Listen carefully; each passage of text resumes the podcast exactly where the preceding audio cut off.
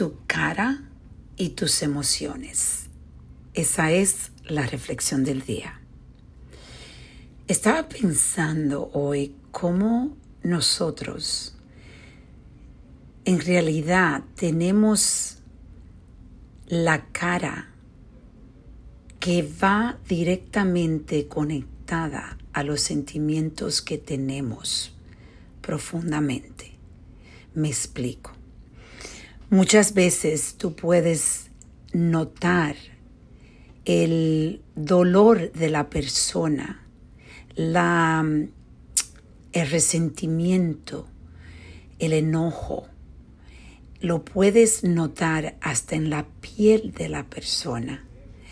Ese, esa oscuridad, esos sentimientos negativos, los traemos al frente en nuestra cara.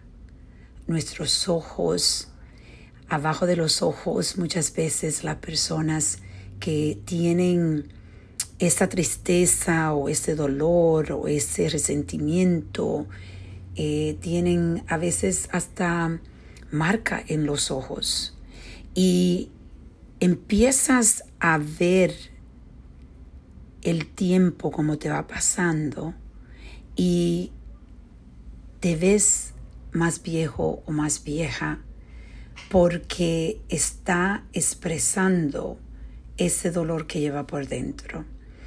Esto eh, lo, lo vi con una persona que casualmente esta persona yo sé que no es una persona que es muy cerca a mí. Y, pero sé que es una persona que tiene mucho rencor y mucho odio en su alma y me quedo asombrada como esa persona se ha envejecido, una persona que era hasta una persona guapo y ha cambiado tanto, tan rápido, porque tiene tanto rencor y tanto odio. Y qué pena, qué pena ver esto. Y lamentablemente la otra persona ni siquiera se da cuenta cómo está enseñando. Es, es, es un libro abierto, yo digo. Un libro abierto en tu cara. Tu cara lo dice todo. Tú te puedes ver en tu espejo y tú puedes notar en el espejo cómo tú te sientes por dentro.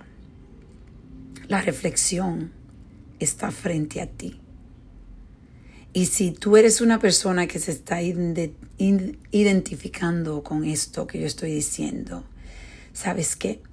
Tú tienes la oportunidad de decidir no más. Porque somos víctimas si queremos ser víctimas.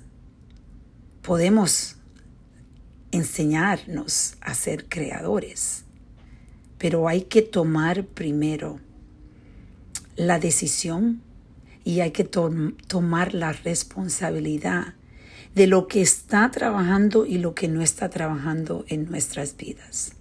Porque el que lleva el timón, el que está manejando, eres tú. Si las cosas no están trabajando y tú tienes esa es eso mismo, lo mismo que tú te está pasando en un área de tu vida, te está pasando en las diferentes áreas de tu vida, como yo hablo de los cinco pilares. Entonces, ahí hay que reflexionar y reconectarse y buscar la forma de conseguir ayuda y buscar la forma de estar curiosamente conectado con tus sentimientos y con tu, la forma que te miras. Y si tú eres una persona que vas a decidir que tú quieres cambiar, empiezas a preguntarle a las personas que te rodean que tú quieres, qué ellos piensan de ti, cuáles son las cosas que tú debes mejorar. Y si hay una palabra para describir como tú eres, ¿qué palabra usarían?